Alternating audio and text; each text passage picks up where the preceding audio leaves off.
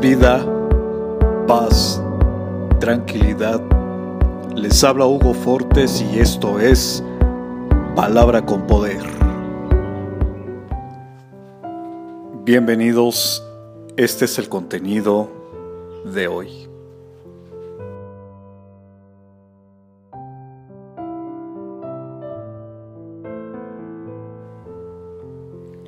Yo no quiero la muerte de nadie. Conviértanse y vivirán. Lo afirma el Señor omnipotente. Ezequiel capítulo 18, verso 32.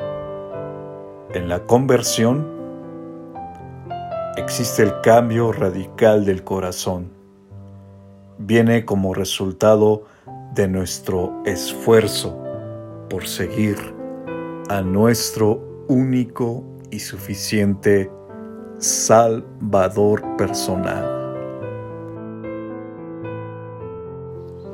Comparte, será chévere.